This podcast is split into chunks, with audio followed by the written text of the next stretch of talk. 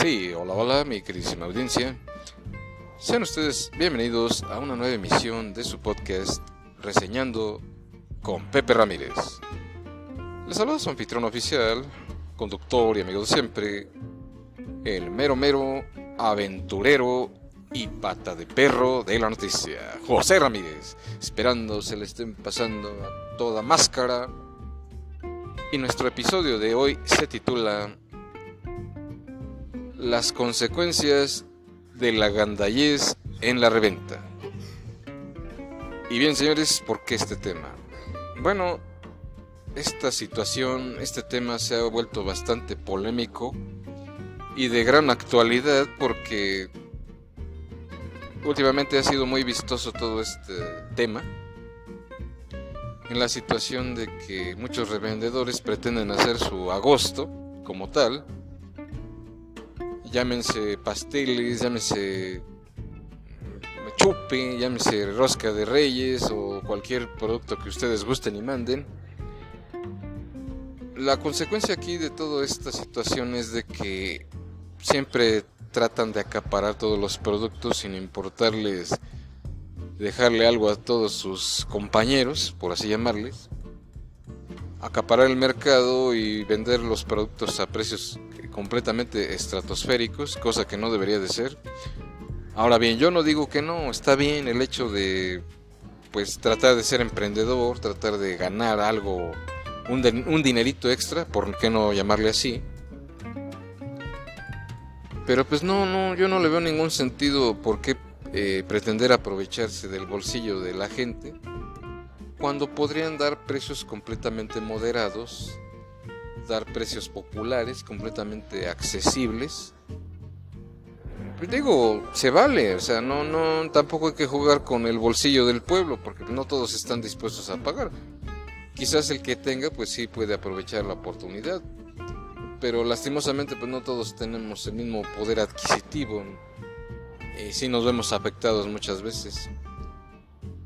Pues más que nada para compartir un momento particular con la familia.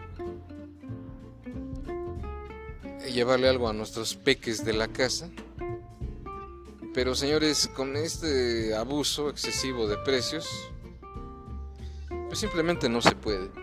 ¿Y cuál es la consecuencia de todo esto? Pues que siempre y sencillamente cuando compran de más y si tu producto lo estás vendiendo a un precio exageradamente caro, pues corres el riesgo de que muchas veces se corra la voz y ya nadie te quiera comprar. Y lo peor de todo es que tu negocio se va a ver completamente arruinado y no vas a poder vender mucho de tu producto. Entonces digo, para evitar esto, pues qué necesidad, simplemente pues comprar tu, tu producto sin las ahora sí que la cantidad que tú consideres necesaria y no excederte con los precios. Eso no, creo que a la larga no conduce a nada. Y como te repito, pues se, corre la voz y finalmente pues nadie te va a querer comprar y se te va a quedar tu producto. Ahora bien, dependiendo también qué sea tu producto que estés vendiendo. Si es en el caso de, por ejemplo, pasteles, galletas,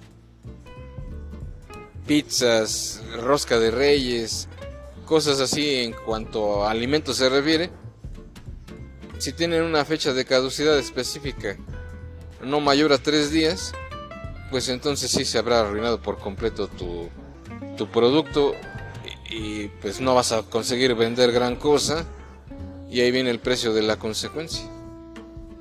Entonces, señores, pues yo les aconsejo que si es eso, pues sean más moderados con sus precios. No, no hay necesidad de querer vender al doble, al triple tus productos. En el caso de, no sé, algún otro tipo de producto, pues a lo mejor sí podrían durarte mucho más tiempo, pero mm, lo curioso de aquí es que sí van a tardar bastante tiempo en salir. Entonces ahí ya no, no procede a hacer un buen negocio sino todo lo contrario, cuando pudieras mejorar los precios y convertirte en alguien más accesible, obviamente que tu clientela te va a buscar por eso. Y de igual manera ahí también se corre la voz de que estás dando un buen producto, que estás dando buenos precios, etcétera, etcétera. Pero pues mm, yo no consideraría justo ni pertinente el estar pagando consecuencias por vender tus productos a precios eh, inalcanzables cuando pudieras dar un mejor precio a todos tus clientes. Pero a muchos eh, revendedores se les hace fácil comprar cantidades exorbitantes de producto y pretender venderlas mucho más caras cuando ya nadie va a querer comprarte. Y he observado últimamente este tipo de material, este tipo de videos de un cuate que compró un montón de roscas y que las estaba dando exageradamente caras y que finalmente pues no vendió nada de lo que tenía en mente. Unas que les gustan unas 3, 5 piezas y ya no pasó de ahí. Y el problema ahí es qué vas a hacer después con todo este producto.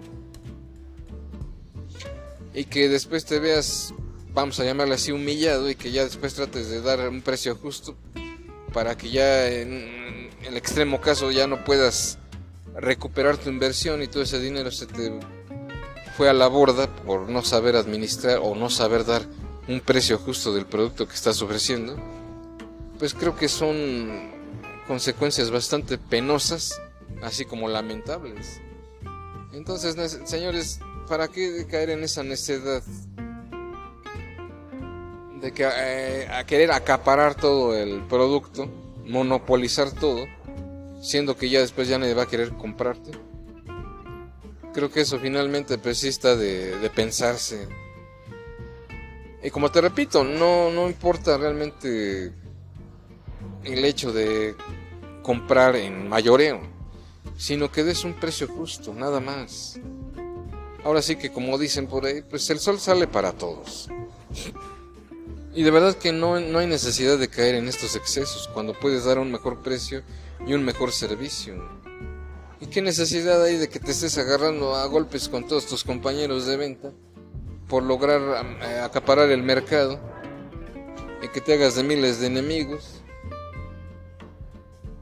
Entonces sí es un caso algo extremo, porque pudieron dar un mejor precio, pretende rivalizar con la competencia, pero también a qué precios.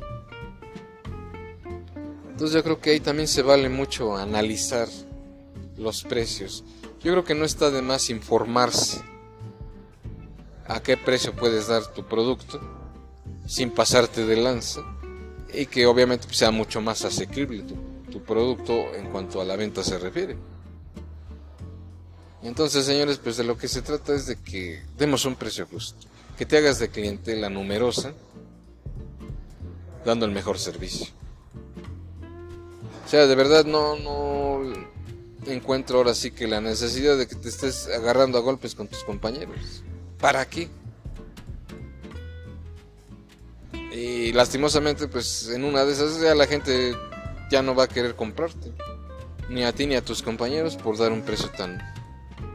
Eh, ahora sí que exasperantemente caro.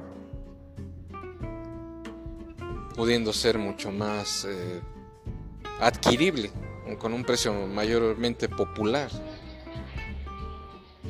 No hay necesidad de eso, o sea, y que por la misma situación de que ya nadie te compre, mejor la, la gente vaya con la competencia o bien que pretenda crear sus propios productos en un futuro no muy lejano. Pero como siempre, pues esto yo te lo dejo a tu consideración. Tú tienes la mejor decisión, la mejor solución, la mejor respuesta, pero eso ya depende de ti. Entonces, de a una venta que se pudo haber concretado con creces, pues ahora sí que decreció y pues la verdad yo no le veo ningún sentido a eso. Pero pues ahora sí que es un tema que hay que tomar eh, con bastante consideración. Es para que te vaya mejor y no pierdas ventas, no pierdas clientela valiosísima. Y bien señores, pues hasta aquí con este episodio, espero que haya sido de su agrado y que estos pequeños tips les ayuden también a pues a moderarse y que logren mejor clientela con el día a día.